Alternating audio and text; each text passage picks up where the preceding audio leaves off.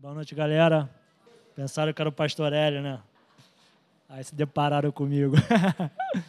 Mas a gente está debaixo de uma paternidade e a gente flui debaixo dessa paternidade, né? A gente é filho desse pai espiritual e o que eu vou falar aqui não é nada diferente do que ele passa para a gente, né?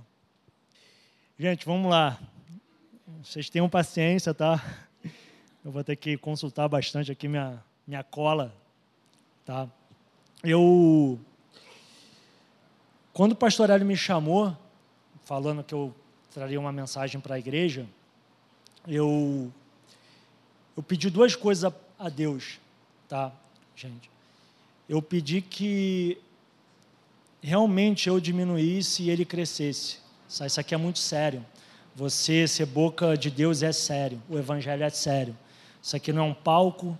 Isso aqui não é comédia para fazer os outros rir. Isso aqui não é não é sobre mim. Né? Não sou eu que estou aqui sendo aprovado ou não. Isso aqui é sobre Ele. Isso aqui é sério demais.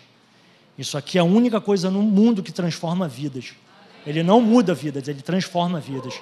E eu vou falar para vocês como que ele transforma vidas, rapidamente, porque senão não vai dar tempo. Tá? Vou aproveitar que minha mãe está assistindo, ela não pôde vir, ela mora no Recreio, mora longe, ela não pôde vir, mas eu vou aproveitar que ela está assistindo. Em ela vai se lembrar muito dessas coisas. Em 2007, em 2007 gente, eu, eu fui preso por tráfico internacional de drogas sintéticas, tá? E homens de Deus iam até a casa da minha mãe, encontravam com a minha mãe e profetizavam que eu seria um grande homem de Deus e que eu não teria noção de quão feliz eu seria. E só Deus sabia o quanto eu fui uma pessoa muito triste. Eu não queria nada além de ser feliz. Eu era muito triste, tá? E naquele tempo, escutar isso cara, é até piada, porque é humanamente impossível. Se você projetasse para trás e, eu, e quisesse apostar qualquer dinheiro comigo, eu pegaria dinheiro emprestado para apostar que isso aqui é humanamente impossível, nunca iria acontecer. Tá? Mas o que é impossível para os homens é possível para Deus. Tá? E eu estou falando aqui para minha mãe, para ela ver, com a soberania de Deus, porque para a gente era impossível. Ela deve ter rido disso várias vezes. Eu, então. Ah. E, e é isso eu quero falar para vocês, gente. Alguém que precisa, Deus é soberano, e Deus botou no meu coração de falar isso para vocês. É, eu nem queria entrar nesse assunto, eu tenho muita coisa para falar que o Espírito Santo colocou no meu coração. Mas é para falar para minha mãe, que ela também vai se render a Cristo, porque o nosso dia, o dia de cada um aqui está marcado, gente. Você que tem você, você que tem, você que tem filho em drogadição, você que tem casamento, qualquer coisa, gente. Deus tem dia, dia marcado para tudo. Eu tive o meu dia marcado, gente. Eu vou contar rapidamente como é que foi, só para vocês entenderem, tá? Em, eu nasci numa família com, com muitos problemas com drogas, tá? Muito problema mesmo, sério com drogas. Em 2007, eu com 26 anos me envolvi com tráfico internacional de drogas, é, êxtase, essas porcarias, né? E acabei ficando quase seis anos preso da minha vida, bem na minha juventude. E passei por dois estados e por sete unidades prisionais, tá? Rio de Janeiro e São Paulo. É, dia 4 de 7 de 2014, eu voltando para casa de madrugada, fugindo da polícia, de mais algumas coisas que eu tinha feito, de mais pessoas, fugindo de tudo, até de mim. E eu cheguei em casa de madrugada com o seguinte pensamento: ou eu ia me suicidar ou eu ia fugir. Eu estava de tornozeleira eletrônica ainda. Tá? E eu estava decidindo o que, que, eu ia fazer, eu estava em dúvida. Né? Satanás estava ali operando perfeitamente. E quando eu cheguei em casa de madrugada, eu fui para o banheiro, que eu tinha tomado a decisão que eu ia me, me suicidar. Eu não aguentava mais viver. E não sei como apareceu a palavra Jesus, o nome Jesus na minha mente. Eu botei o joelho no chão e falei: Deus, Jesus, se tu existe, muda a minha vida, porque eu não aguento mais viver, eu vou dar cabo dela agora. Gente, é, o meu testemunho é muito longo, né? E também não, não é o propósito. Alguém está precisando, porque Deus veio falando comigo para eu falar, e eu não, não queria entrar nesse assunto. Mas é rápido, eu vou falar mais abertamente no 30 mais, tá? Que vai ter mais tempo, a gente vai ficar de 8 às 4 e meia lá. É, eu sei que eu ajoelhei traficante internacional e, e levantei nova criatura, gente. Foi assim, tá? Sem ninguém pregar o evangelho para mim, sem nada, tá? Sete horas da manhã, uma voz mandou eu sair para a rua, sair só de bermuda é, sem chinelo, morava no recreio ali perto da praia, sem camisa, e eu parei dentro de uma igrejinha bem pobrezinha, bem humildezinha, quem conhece o recreio ali perto da Juca Machado, e eu parei ali dentro e uma profetisa começou a profetizar em cima de mim, e eu tô aqui hoje, tá? Foi desse jeito, só que não dá para contar detalhes agora. Então o que eu quero dizer, cara, é que Deus é soberano demais. Isso aqui era humanamente impossível, humanamente impossível, gente, tá? E o que foi profetizado está se concretizando, tá? E eu quero falar para vocês, cara, pode se apegar, porque ele é o cara, ele é o cara. Isso aqui transforma a vida, gente, tá? E ele tem a data marcada para todo mundo. Quem tem filho com problema, quem tem problema, tem data marcada. A minha tinha porque só eu sei quais eram meus planos. E mudou tudo. Mudou tudo. Deixa eu... A palavra de hoje, gente, que, eu, que Deus colocou no meu coração, já tem, tem a ver com isso, né, com, com essa introdução. Tá, é... Deixa eu... Galera, vou me atrapalhar um pouco aqui, tá? Vamos lá, galera. Esse verdinho aqui, né, Rafa? Já foi? Aí, ó, nossa vocação. Ah, tá, tá. Esse é para frente, beleza. Eu quero falar sobre vocação, gente. Tá? É, Deus colocou no meu coração falar sobre vocação. É, acredito que tem muita gente ainda que, que pensa sobre isso. Para que, que eu fui chamado? Para que, que eu fui salvo? Qual que é a minha... O que, que eu faço? O que, que eu não faço? Eu pensei durante muito tempo isso, pontos de interrogações rondaram dentro de mim. É comum, ainda mais no meu caso, que eu, eu foi um fogo tremendo. Então eu queria já no dia seguinte largar tudo e pregar o evangelho, ir para o meio da rua e pregar o evangelho, né? E a gente novo convertido começa a ouvir, né, cara, tem que largar tudo, não tem que largar tudo. É, se você não largar tudo, você não está servindo. Toda essa coisa. Então eu, Deus botou no meu coração de falar de, de vocação.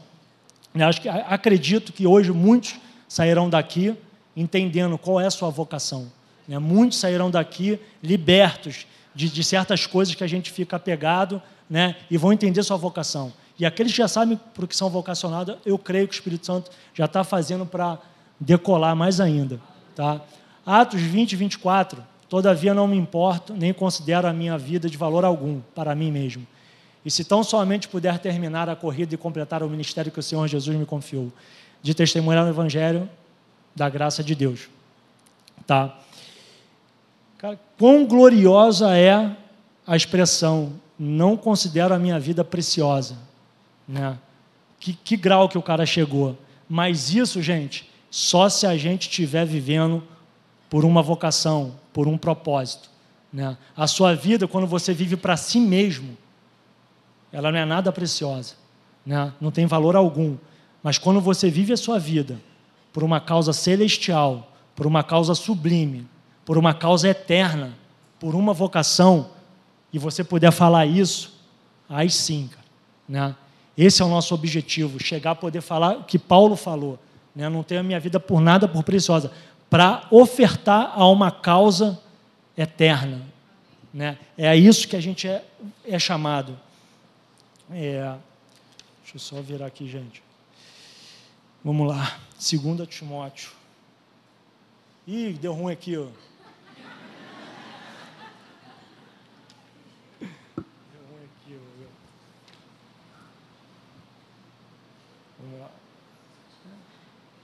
2 Timóteo.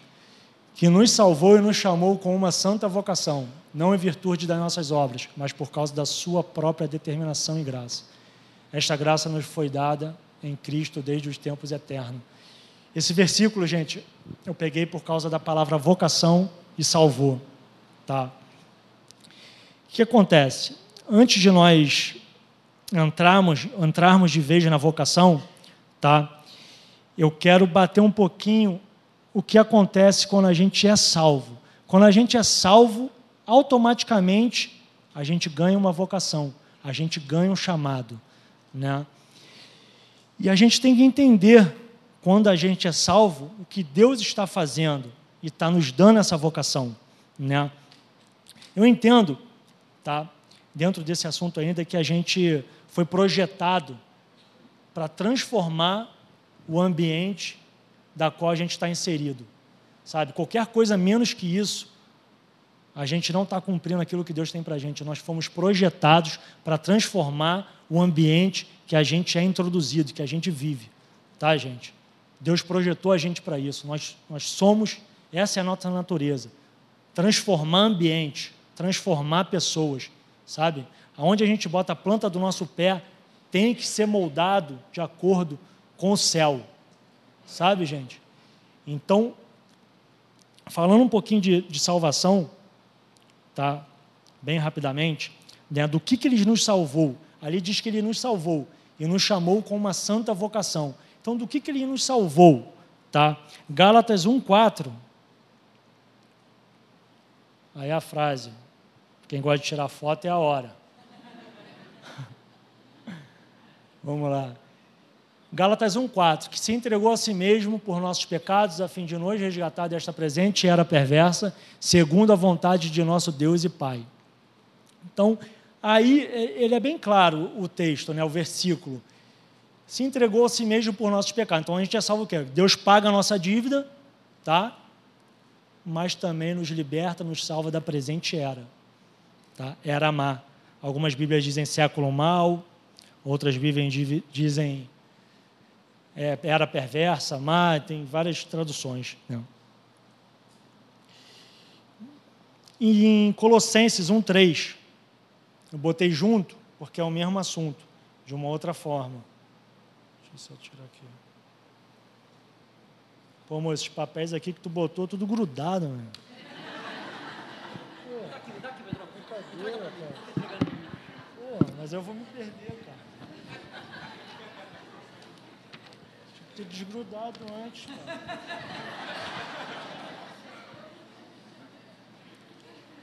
Colossenses 1,3: Pois ele nos resgatou do domínio das trevas e nos transportou para o reino do, do, do seu Filho amado Gente, a gente vai chegar lá, a gente vai falar de vocação. Eu só estou preparando o terreno, tá, gente? Nem sei se vai dar tempo de terminar. Vamos lá. Ainda mais com essas folhas aqui que a Claudinha grudou tudo. Parabéns, Claudinha. Vamos lá. É, primeiro, nós somos salvos, somos, somos, eu não vou me focar muito nesse, no, no pagamento da nossa dívida, nós somos salvos e ganhamos uma vocação, tá? Vamos lá, somos vocacionados aqui, Tá? Nós somos libertos desta era. A gente tem que entender que nós não fomos salvos para ficar sentado em igreja, dando glória a Deus e aleluia. Tá, gente? A gente ganhou uma vocação. A gente não foi salvo para Deus dar tudo aquilo que a gente deseja no nosso coração. Queremos tudo. Não fomos salvos para isso, gente. Sabe? A gente não foi salvo para estar domingo na igreja sentado, tratando problemas da alma, sabe? Dando glória a Deus, aleluia, e de vez em quando está amarrado. Né? A gente tem uma, tem uma vocação. Né? E ao que a gente foi vocacionado? Vamos lá, vou responder a pergunta de vocês para entrar com tudo. Tá? 1 Coríntios 1, 26, 27. Irmãos, pense no que vocês eram quando foram chamados. Poucos eram sábios segundo os padrões humanos, poucos eram poderosos, poucos eram de nobre nascimento. Mas Deus escolheu o que para o mundo é loucura, para envergonhar os sábios. Escolheu o que para o mundo é fraqueza, para envergonhar o que é forte esse versículo de estudo. Para que, que a gente foi chamado?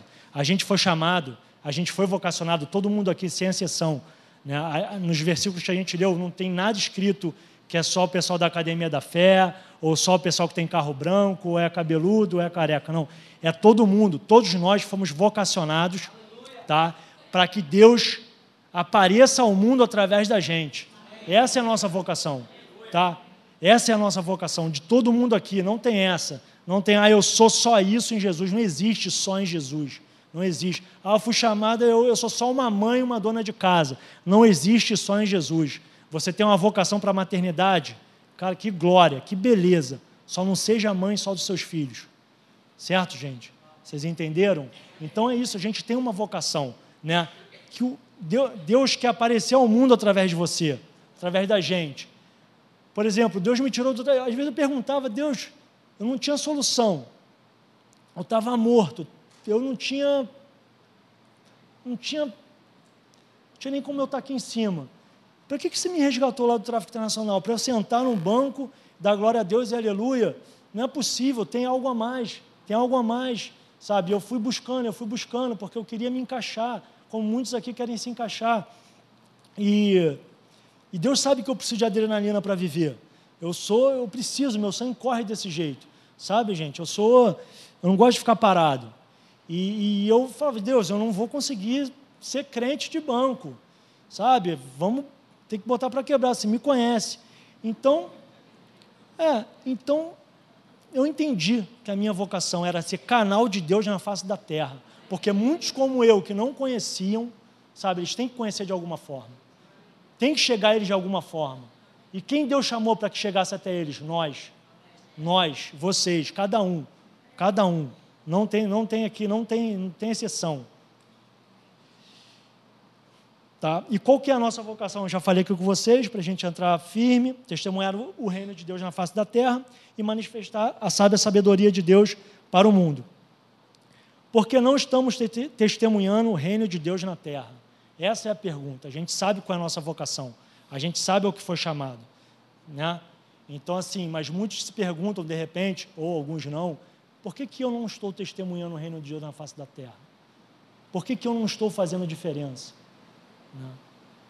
Aonde que está o ponto que eu não estou fluindo, que Deus não está se mostrando através de mim, que eu não estou mostrando Deus para as pessoas? Por que o ambiente que eu estou inserindo ainda não foi transformado? Eu estava no Descende, falaram IBGE, né? IBGE é confiável? IBGE? Confiável, né? 80 milhões de crentes no Brasil. Né? Foi a pesquisa, 80 milhões de crentes no Brasil. Eu não acredito. Pode ter 80 milhões de evangélicos, de crente não tem. Se tivesse 80 milhões de crentes, nossa nação estava transformada. Nossa nação estava transformada. Tá? Se a gente falar que tem 80 milhões de crentes e a nação está do jeito que está, eu não acredito, porque a gente conhece o poder. Tá? Então, Colossenses, eu já passei Colossenses Aí, deu um spoiler. Colosse... Então, quando, quando somos salvos, mudamos de reino. Isso implica em mudança de princípios. É, a pergunta foi: por que, que não estamos testemunhando o reino de Deus na face da terra? Né? Mateus 6, não precisa abrir, não, não botei, não. É só para a gente pegar só o que está ali. Mateus 6 é grande, mas ali diz que nós andamos ansiosos. Para não andar ansiosos, a gente está sempre correndo de um lado para o outro. A gente está sempre preocupado a gente está sempre ocupado. Né? E o que eu quero dizer com isso? A gente tem que entender quando a gente muda de reino, né? nesses versículos falou que a gente, ele pagou a nossa dívida, ele transportou a gente do reino das trevas para o reino do Filho do seu amor, certo? Então a gente foi transportado de reino, mas o que, que acontece? Né? Ainda existe crente salvo sendo escravidado pelos absolutos dessa época. A gente tem que entender, quando o homem desobedeceu, o homem foi criado para dominar, ele passou a ser dominado. Aqui há um príncipe, nessa era há um príncipe, a Bíblia é clara, clara contra ele, foi entregue a ele, e ele criou, estabeleceu absolutos, e tem crente querendo viver nos absolutos da, estabelecido por Satanás. Tem crente vivendo por esse, escravizado por esse absoluto, ainda amando esse absoluto. Crente salvo, mas ainda amando esse absoluto. Não tem como você testemunhar o reino de Deus amando o mundo ainda. Você nunca vai testemunhar o reino de Deus amando o mundo. Jesus, quando veio ao mundo, ele chegou com o status de rei. Tá? E quando ele chegou com o status de rei, já tinha um príncipe aqui requerendo, falando que era dele. Então o Espírito Santo falou: Jesus, chega aí. Você vai ter que tretar, meu irmão. Não tem espaço para os dois. Gente, eu vou falar um pouco mais informal, que é o meu estilo, tá? Fica difícil ficar falando certinho. Não, certinho eu falo, mas eu, tipo assim. Vocês vão. Bom, o, vocês vão ter que tretar. O Espírito Santo levou para o deserto, falou: meu irmão, é mano a mano. Ele fez o papel do, do, do cara lá do UFC. Vai, vai. E o que o crente não entende não foi uma, um, um confronto, não foi uma guerra de forças de soco, de chute, de pontapé. Foi um confronto ideológico. É o que a gente vive hoje. Tá? Satanás transportou Jesus para o monte, mostrou os reinos e toda a glória, e falou: Se prostrados me adorares, tudo isso eu te darei. Quero só fazer aqui um, dois pontos. O único que pede algo em troca de adoração é Satanás. A gente adora a Deus porque ele é digno. Tá? A gente adora a Deus porque ele é digno. Tá? E aquilo tudo ali já era, já estava no pacote da vocação de Jesus. Tá? Quando ele cumprisse o que ele foi chamado para fazer, aquilo já era dele. Satanás só tirou a cruz. Falou: não precisa de cruz, eu te dou tudo sem cruz. Tá? Jesus disse: Eu não preciso. Eu não preciso. Satanás pediu para ele transformar pedra em pão. Ele disse: Eu não preciso. É aqui entre nós, se, Jesus quisesse, transformava o deserto num pão gigante. Né? A verdade é essa. Mas ele disse: Eu não preciso. Ele falou: Mas Satanás falou: Você é filho. É por isso mesmo que eu não preciso. Eu sei quem eu sou. Eu sei quem eu sou. Eu sou filho, por isso eu não preciso. Jesus relativizou o absoluto daquela era, relativizou os absolutos de Satanás com o absoluto de Deus. E é isso que está faltando nós crentes fazermos. Sabe? Relativizar esses absolutos criados no mundo com os absolutos de Deus. Quantos absolutos que a gente sabe que foram criados? Eu não vou entrar em polêmica, não vou entrar em. Mas quantos absolutos a gente conhece hoje que foram criados, estabelecidos por Satanás? E quanto crente quer viver embaixo disso? Em vez de viver isso aqui. Viver isso aqui que aqui transforma. É isso aqui que a gente é chamado para viver isso aqui. Independente qual é a mão que o mundo está andando, qual é a mão que Satanás está, estabelecendo. Independente. Independente. Nós temos que ser igual Misael, Azarias, Ananias Vão para a fornalha os três. E vamos ver se Deus vai livrar vocês. Se o Deus de, Deus de vocês vai livrar vocês. Pois bem, rei, pode nos jogar. Se aprouver Deus de nos salvar, ótimo. E se não nos salvar, ótimo também. Vamos continuar com a mão estendida, adorando a Ele, porque Ele é digno. Sabe, gente? A gente está numa geração, tem que parar essa coisa de querer adorar a Deus, porque, porque o que Ele dá, é porque o quem Ele é sabe? A gente tem que parar com essa coisa de poder, de ir atrás de poder, de ir atrás disso, daquilo. Cara, tem que ir atrás da vontade de Deus, é o que Ele é, gente. Sabe? A gente está numa geração, a gente está no momento certo, na hora certa, sabe? Jovens que adorem a Deus, que amem a presença de Deus. É isso que nós temos que ser. Amantes da presença de Deus, apaixonados por Jesus, apaixonados pela palavra. Você vai andar na contramão do mundo, você vai andar na contramão do mundo. É simples? Não mas essa é a nossa vocação, andar na contramão do mundo, sabe?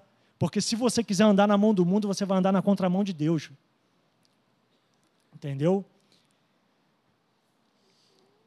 Eu não vi nenhum, eu procurei em Daniel, é um cara que me inspira muito. Eu não sei quem aqui escuta o irmão da Cris, o Djalma Toledo, mas eu escuto ele às vezes. E eu gosto de uma coisa que ele fala, que é, é imaginação santificada. Não sei se vocês já ouviram falar disso. Então, eu curto ter uma imaginação santificada.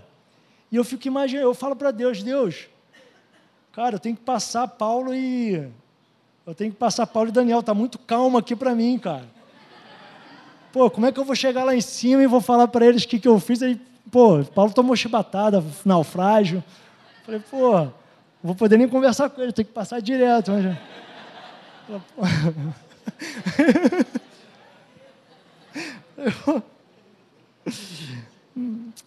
Gente, vamos voltar. Eu, eu, eu falei isso aí com o Rafael, às vezes eu, eu, saio um pouco, mas eu volto. Vamos voltar. Jesus relativizou os absolutos da era com os absolutos de Deus, e é o que a gente tem que fazer. A gente é a geração. Hoje eu pensei em casa também, a imaginação santificada, mas é, eu creio que essa equipe mais, de mais idade, né, mais experiente, Teixeira, Pastor Hélio, pessoal. Bom, mais experiente, mais experiente. Eu estou chegando, eu estou chegando. Eu creio. Eu, eu creio que eles foram o João Batista, geração João Batista, eles prepararam o caminho.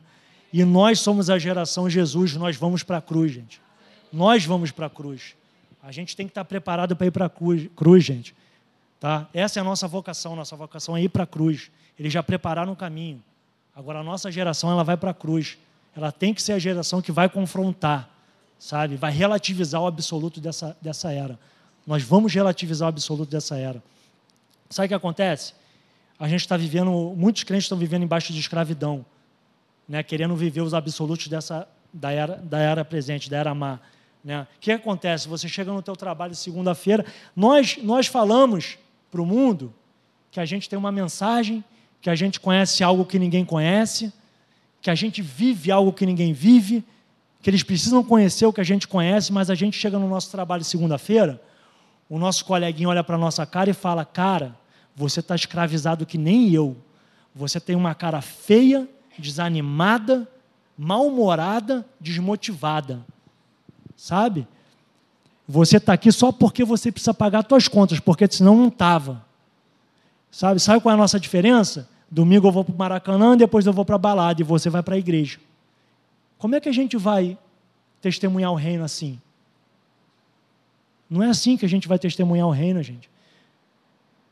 A gente vai testemunhar o reino vivendo isso aqui, gente, diariamente, se enchendo disso aqui, entendendo que a nossa vocação é testemunhar o reino de Deus e não com palavras, com estilo de vida, o estilo de vida que a Bíblia pede sabe? Ou a gente entende que Deus é soberano, ou a gente entende que a gente vive por isso, sabe? E faz essa diferença, sabe? A gente sabe que a gente precisa, gente, CEOs, presidentes de empresas generosos, comprometidos com a edificação do evangelho da igreja, com a expansão do evangelho, sabe? Que comprometido com a causa da viúva, do pobre, sabe, do órfão, que as pessoas olham e falam: "Cara, esse cara é diferente. Esse cara é diferente, o que, que ele tem? Que eu quero isso, sabe? Eu preciso disso que ele tem, sabe? É a hora que você vai pregar o evangelho, quando já está molinho na tua mão, sabe? Por quê? Porque você tem uma vida que testemunha o reino. Eu ia falar aqui de um caso, mas deixa. Senão vai... Eu não estou me exaltando, não, gente, mas já parou gente dentro do meu trabalho aqui que eu nunca nem falei com a pessoa. Ela só me falou comigo o seguinte: onde é o endereço, qual é o endereço da tua igreja? Quando eu vi, ela estava do meu lado. Eu nunca nem falei com a pessoa. Sabe, gente? Eu procurei na Bíblia, estava falando de Daniel, me perdi. Eu procurei na Bíblia, é, na, na história de Daniel, um momento que ele tivesse pregado para Nabucodonosor. Um momento. Que ele tivesse se preparado para fazer uma pregação, vou converter esse cara hoje. Um momento, não tem. Não tem. Sabe o que, que tem? Não tem um momento que ele pregou para Nabucodonosor. Quando tinha um problema insolúvel, quando tinha algo que, que ninguém resolvia, ele chamava Daniel, sabe? Ele via em Daniel um homem temente a Deus, um homem com valores diferentes. O que aconteceu? O rei se converteu. Sabe, gente? E o que acontecia lá? Quem governava era Nabucodonosor mas quem, tem, quem tinha autoridade era Daniel. A gente tem que entender que, independente do governante que a gente tenha nessa, nessa nação, que independente quem esteja mandando ou não, quem tem autoridade é a igreja, somos nós. Sabe, gente? Isso aqui, só quem carrega é a gente, é só quem crê, é só quem se entrega. Sabe, gente? Vamos partir mais um pouco. Como já passou ali, é, como eu já falei também, a gente precisa parar de querer poder, de querer manifestação, de querer que Deus manifeste poder para a gente crer. A gente não precisa de poder para crer. A gente tem que crer sem ver poder. A gente tem que querer a vontade de Deus, querer entender e conhecer a vontade de Deus, e não querer manifestação e querer poder. Né? Eu costumo dizer, crentes, é, sanguessuga, dá e dá, né? Filhos da sanguessuga, dá e dá só quer ver, só quer sentir, só quer tocar. E o que, que Deus tem para a gente? Para a gente poder testemunhar o reino de Deus na face da terra, que nos, torne, que nos tornemos como Jesus e cumpramos a sua obra. Esse é o segredo, gente, para a gente testemunhar. Nós temos que nos tornar para cumprir. Ser e fazer. Nós nos tornamos primeiro. Nós nos tornamos a principal manifestação do Espírito Santo, a gente vê Pentecoste, a gente fala em línguas, sinais, maravilha, é maneiro, isso é maneiro. Mas a principal manifestação do Espírito Santo é a transformação do seu homem interior, é te tornar igual a Jesus. Essa é a principal manifestação do Espírito Santo, sabe? É um cara como eu. Eu tinha valores completamente torcidos. Hoje eu olho para trás e falo, cara, isso é impossível. Às vezes eu fico ali com Deus e falo, cara, isso é impossível. Isso é impossível. Por isso que eu sou apaixonado por esse cara, porque ele fez o que ninguém nunca ia poder fazer. Certo? E como que a gente se torna, tá? É, como que a gente se torna e cumpre as obras de Cristo? Eu separei aqui, não vai dar para ler, senão não vai dar tempo. É, Efésios 1, depois vocês podem ler com calma, é de 3 a 14. Tá? Paulo fala, ele começa o versículo falando sobre as bênçãos espirituais. Tá?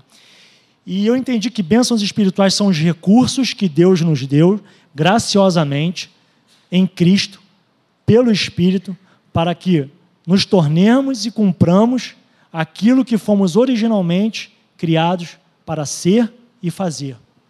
Tá? Eu acho que eu escrevi aqui nesse slide, não sei. Não. Tá. É, se você for de, é, passando o versículo, se você for descendo, você vai ver que ele vai enumerando as, as bênçãos espirituais nesse pacote da graça. Né? A graça todo mundo, sabe, é, todo mundo sabe, é como a gente é salvo, né? Efésios 2,8. Né? Nós somos salvos pela graça, mediante a fé. Não é de vós, é dom de Deus.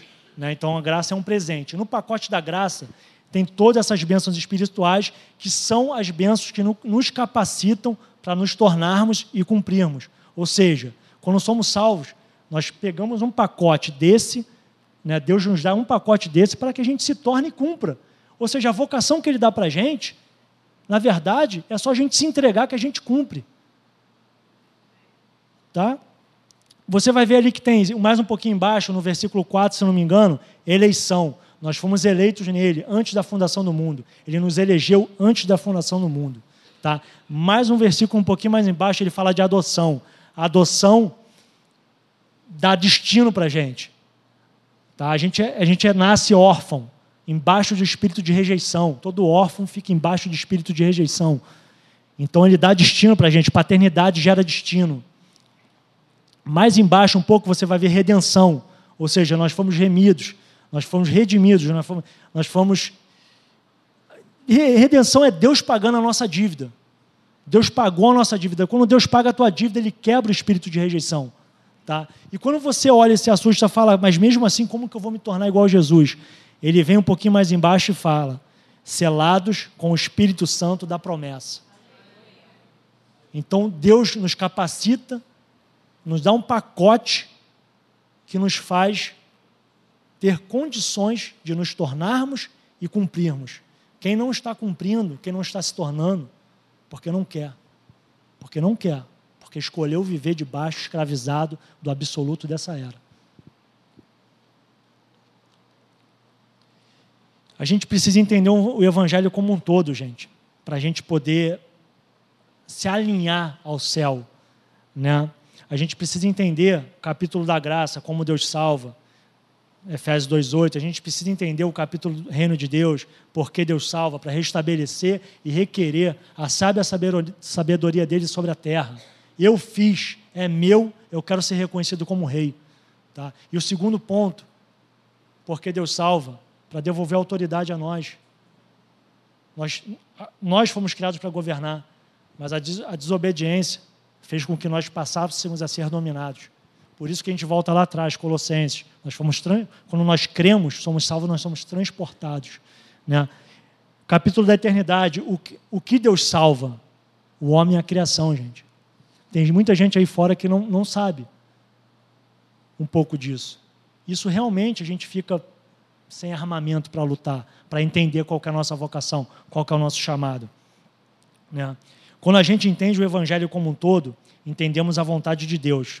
Tá? A vontade de Deus. Qual é a vontade de Deus? Que nos tornemos como Jesus e cumpramos suas obras. Ou seja, cumprindo a nossa vocação, ser e fazer.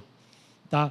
Aí a gente passa a entender, a gente passa a entender que isso que a gente está fazendo aqui é uma reunião de aperfeiçoamento. A gente passa a entender que aqui é o nosso QG. A gente começa a entender de comunhão, por que, que eu quero estar com o irmão, por que eu quero compartilhar. A gente começa a entender que a gente está sendo edificado aqui. E aqui a gente fala, cara, valeu. Aqui a gente fala para o céu, para Jesus, valeu. E valeu por quê? Porque segunda-feira a gente vai retornar aos nossos lugares de influência, às nossas áreas de influências, e vamos influenciar. E vamos influenciar. É para isso que nós fomos chamados. A gente vai testemunhar o, reino na segunda-feira.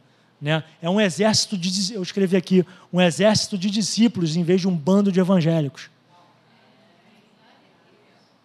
A gente passa a entender a nossa profissão não como um lugar que a gente vai lá para pagar nossas contas no final do mês, mas é um lugar que a gente é parceiro de Deus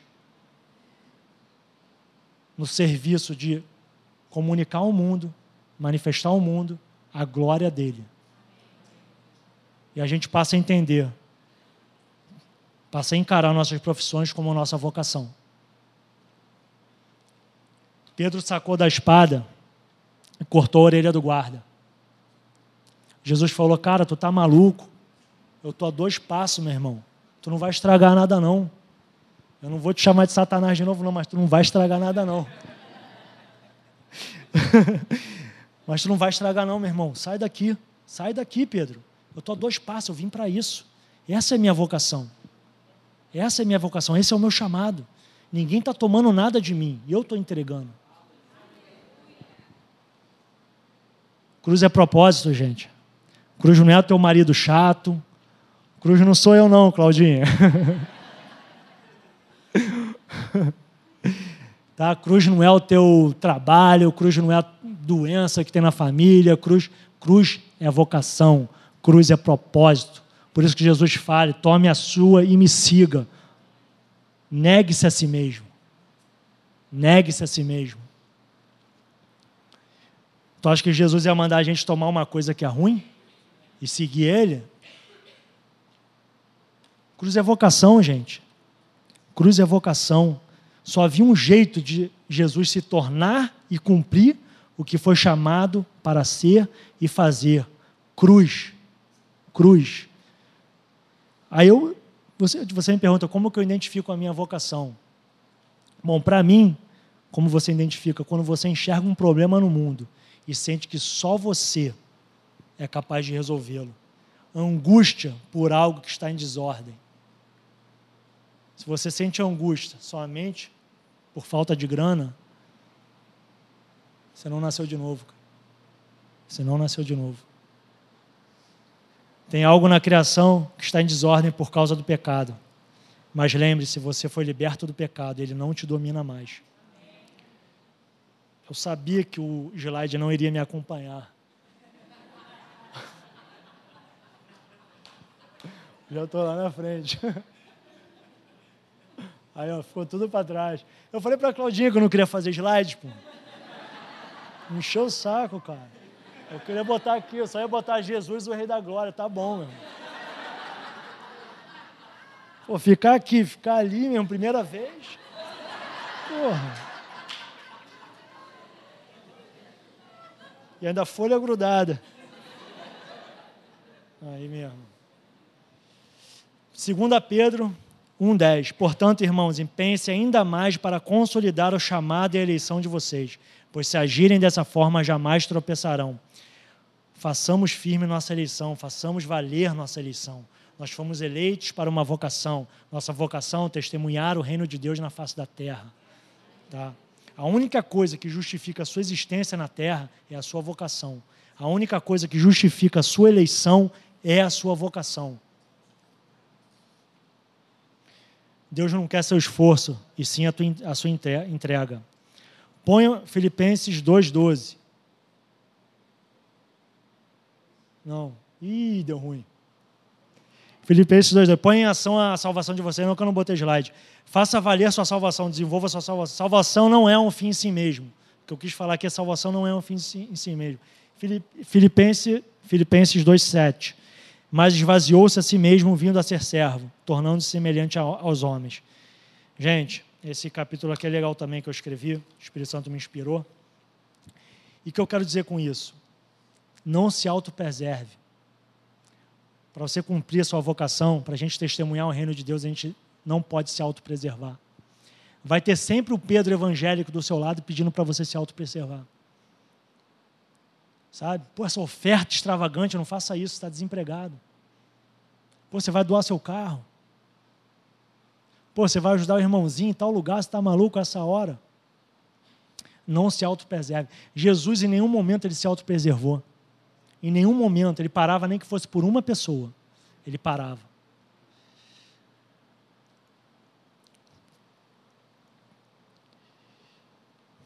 Quantos irmãos nós, nós evitamos porque sabemos que estão passando por desafios, por dificuldade?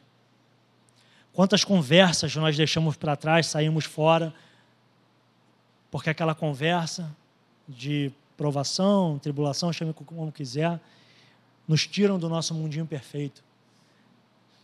Né? Comunhão não é tão simples.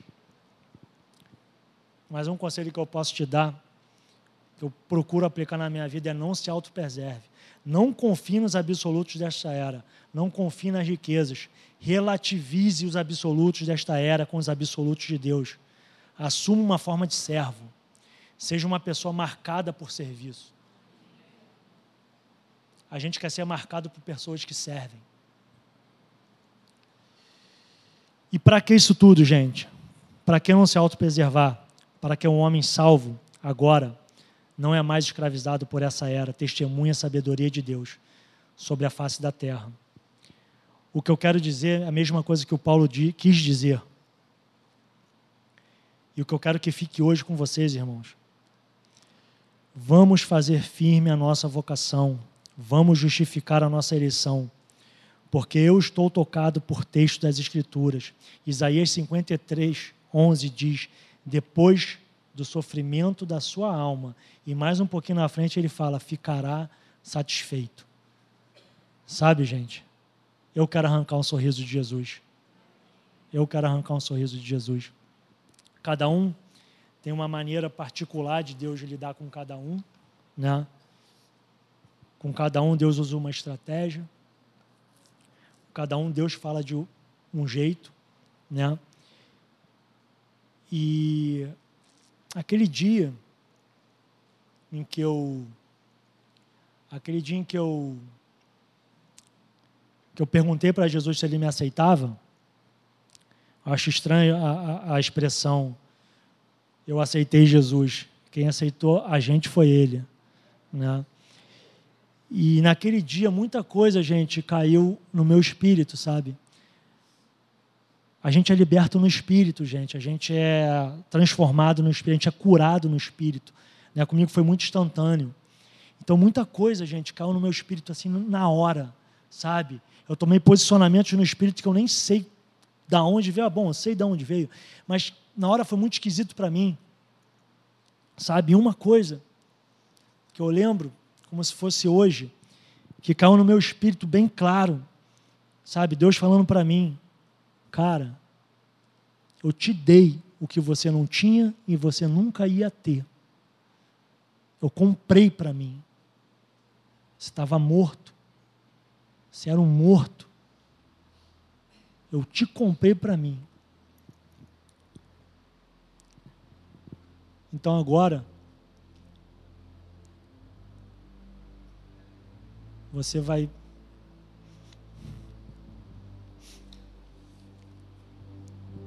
você vai testemunhar o reino de Deus na face da terra. Você vai mostrar a minha sabedoria, a minha glória na face da terra. Porque eu te dei o que você não tinha.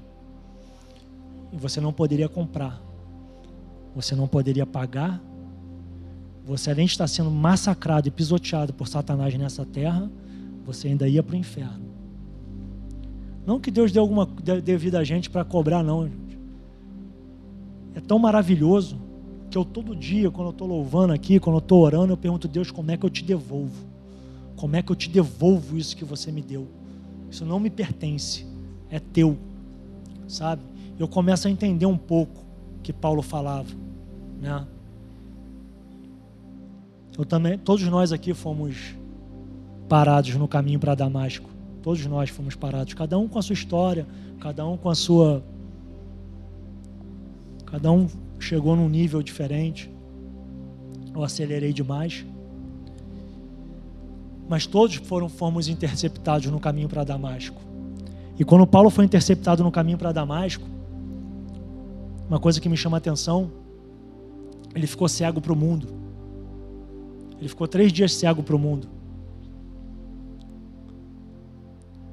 Mas Deus recuperou a visão dele, né? Porque ele tinha que ver quanto importava sofrer pelo nome de Jesus, né? E tem muito crente que precisaria ficar cego há uns 10 anos, né? Para o mundo, para poder ver o quanto importa sofrer por esse nome, né?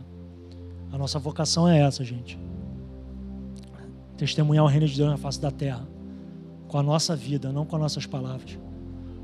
Quando a gente tiver que usar palavras, gente, já está molinho na nossa mão. Quando a gente tiver uma vida onde a gente busque a Deus, a presença dele, seja apaixonado pela presença dele, por quem ele é e não pelo que ele faz. Sabe, quando você entender que você é totalmente suprido na graça de Deus, que não te falta nada.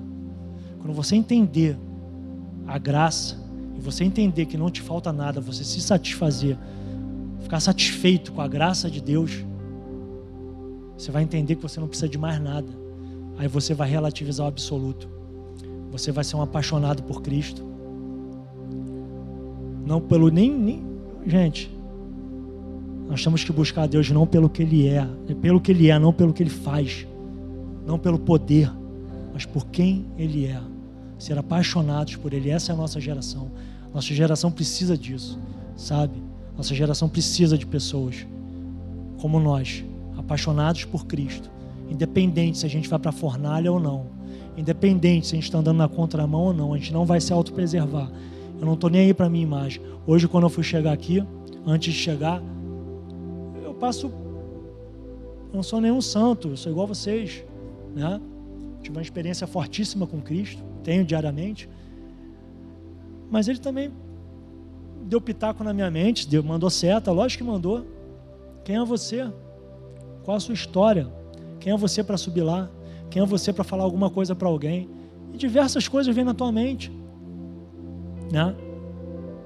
Mas quando você entende que a graça já te supriu por completo e que você não está se autopreservando, sabe? Eu falo, eu vou lá sim. Eu posso falar gíria, eu posso falar errado, eu posso falar o que for, o pastor pode me demitir antes de começar a carreira. Mas tem uma pessoa lá. Tem uma pessoa lá. Uma. Se tiver uma, tá bom. Se tiver uma, esse é o objetivo de Deus. Se tiver uma, já valeu já valeu, eu vou me colocar na brecha, eu vou me colocar, eu vou, eu vou para a fornalha com a mão estendida. Se Deus vai salvar ou não, não me interessa. Não me interessa. Sabe, tem um versículo rapidinho em Hebreus 12 que fala muito ao meu coração. Vocês ainda não resistiram até o sangue contra o pecado. Sabe? E eu fico pensando, até onde a gente aguenta? A gente não tem que saber até onde a gente aguenta, a gente tem que passar do limite de aguentar. Sabe? É no nosso, tá no nosso DNA, gente. Tá no nosso DNA. A batalha está no nosso DNA, a guerra está no nosso DNA. A gente não pode querer conforto. A gente tem que aprender a estar tá confortável no desconforto. Tá? Acabou meu tempo, eu não posso me estender. Eu só quero saber o seguinte, gente. Se tem alguém aqui que nunca teve uma experiência com Jesus, não aceitou Jesus na sua vida e queira aceitar. Todo mundo aqui é crente da, da casa? Então tá bom. Então tá bom. É isso, gente. Obrigado. Valeu.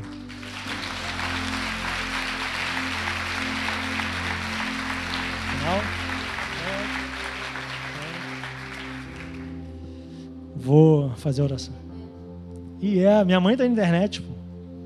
Já deve estar tá convertida já. Eu creio, eu creio, eu creio. Ele me pegou do jeito que me pegou, vai pegar ela. Senhor, nosso Deus e Pai, quero te agradecer, Senhor, por esse momento. Primeiramente, agradecer por esse espaço, Senhor. Sabemos que tem igrejas no mundo que não têm essa condição, Pai. E tu nos abençoaste com um espaço maravilhoso desse, Pai. Com ar-condicionado, cadeiras confortáveis. Então, muito obrigado, Senhor, por esse lugar. Quero te agradecer também pelos pastores, pelo pastor Hélio, pela pastora Daisy. Pai, muito obrigado por esse ministério. Foi o primeiro lugar que eu pisei após ter experiência contigo, Senhor. E aqui o Senhor tem me tratado, tem usado o pastor Hélio, todos os pastores, todas as pessoas aqui dentro para me tratarem, e me ajudarem, Senhor. Então eu te agradeço, Pai, por cada família aqui dentro, por cada pessoa aqui dentro, pelo ministério, ministério que veio do teu coração, pelo pastor Hélio, Senhor. Eu abençoo a vida de cada um aqui dentro, Senhor, que eles venham, a família de cada um, que eles voltem em segurança para casa. Te agradeço por esse dia maravilhoso, por essa noite maravilhosa. Muito obrigado, Deus. Muito obrigado. Nós viemos aqui simplesmente para dizer que a nossa eleição valeu para dizer que tu és digno, Senhor, que tu és o nosso Deus, que a honra é tua, a glória é tua, Jesus. Tudo é teu, Senhor. Nós viemos aqui dizer e proclamar nas regiões celestiais, Pai, que tu és o nosso Deus, o nosso Senhor, Pai. E não há nenhum nome outro acima de ti, e não há, Pai, nenhum outro que nós adoremos e glorifiquemos, Senhor. Então, muito obrigado, Senhor. Muito obrigado. Em nome de Jesus Cristo. Amém.